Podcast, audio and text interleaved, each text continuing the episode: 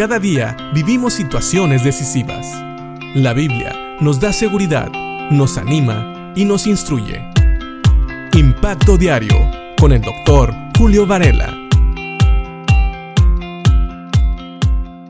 Creo que muchos cristianos hemos experimentado lo que es amar a otros hermanos que no conocíamos en un instante. Es decir, a veces vamos a otro lugar, visitamos otra iglesia y nos sentimos como en casa.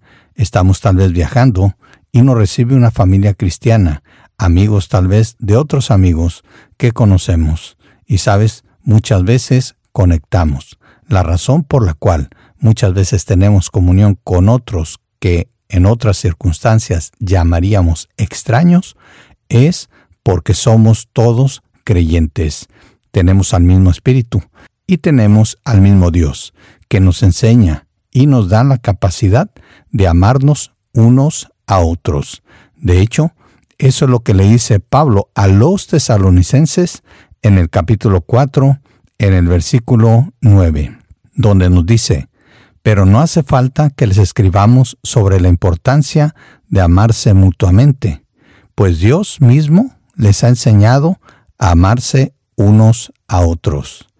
Así es, la capacidad de amar a otros extraños, es decir, a otros creyentes que tal vez nunca hemos visto, viene porque tenemos a Dios en nuestro interior.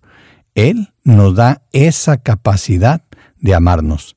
Nosotros muchas veces estamos confiados y sabemos que el Espíritu Santo está en nosotros, pero muchas veces pensamos que el Espíritu Santo está en nosotros solamente para ayudarnos a entender las escrituras o para darnos guía en cuanto a las decisiones que tomamos.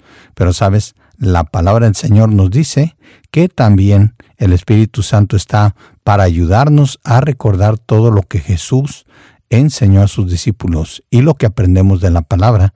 Y una de esas cosas es que nos debemos de amar unos a otros, que debemos de amar a nuestro prójimo. También, según las escrituras, nosotros tenemos a Cristo con nosotros todo el tiempo. Él dijo que iba a estar con nosotros todos los días hasta el fin. Y Dios mismo mora en nuestros corazones, porque también el Espíritu Santo es Dios. Pero el Padre también está con nosotros y Él nos enseña amar a otros. Sí, esto pareciera algo no natural. Y tal vez, si lo pensamos así, es verdad, es algo sobrenatural, es algo que solamente un creyente puede hacer. De hecho, Juan, en su primera carta, habla precisamente de que Dios es amor. Esto lo vemos en el capítulo 4, en el versículo 8, donde dice lo siguiente, el que no ama no ha conocido a Dios porque Dios es amor. Así es, el haber conocido a Dios involucra que podemos, tenemos la capacidad de amar. Por eso, antes de este versículo, Juan nos dice también en el versículo 7 de 1 de Juan, Amados, amémonos unos a otros, porque el amor es de Dios. Sí, el amor de Dios, y el que no ama no ha conocido a Dios, porque Dios es amor. Y mientras que quiero aclarar que Dios no es solo amor, Dios es amor.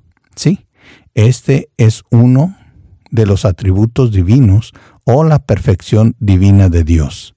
Dios es amor. Por eso, Pablo le dice a los tesalonicenses que Dios les ha enseñado a amar, porque Dios mismo es amor. Así que pensemos en esto. Si tú eres un verdadero hijo de Dios, entonces tú puedes amar a otros. Tienes esa capacidad sobrenatural, porque es una capacidad que Dios te da de poder amar a otros con el amor de Dios, con el mismo amor que Dios te amó a ti y te ama a ti. Así que no limitemos a Dios, y más bien pidámosle a Dios que nos ayude amar a otros, a todos los que nos rodean, no solamente a nuestros hermanos en Cristo, sino también a nuestros semejantes. Porque recuerda, el que no ama no ha conocido a Dios, porque Dios es amor. Piensa en esto y que Dios te bendiga.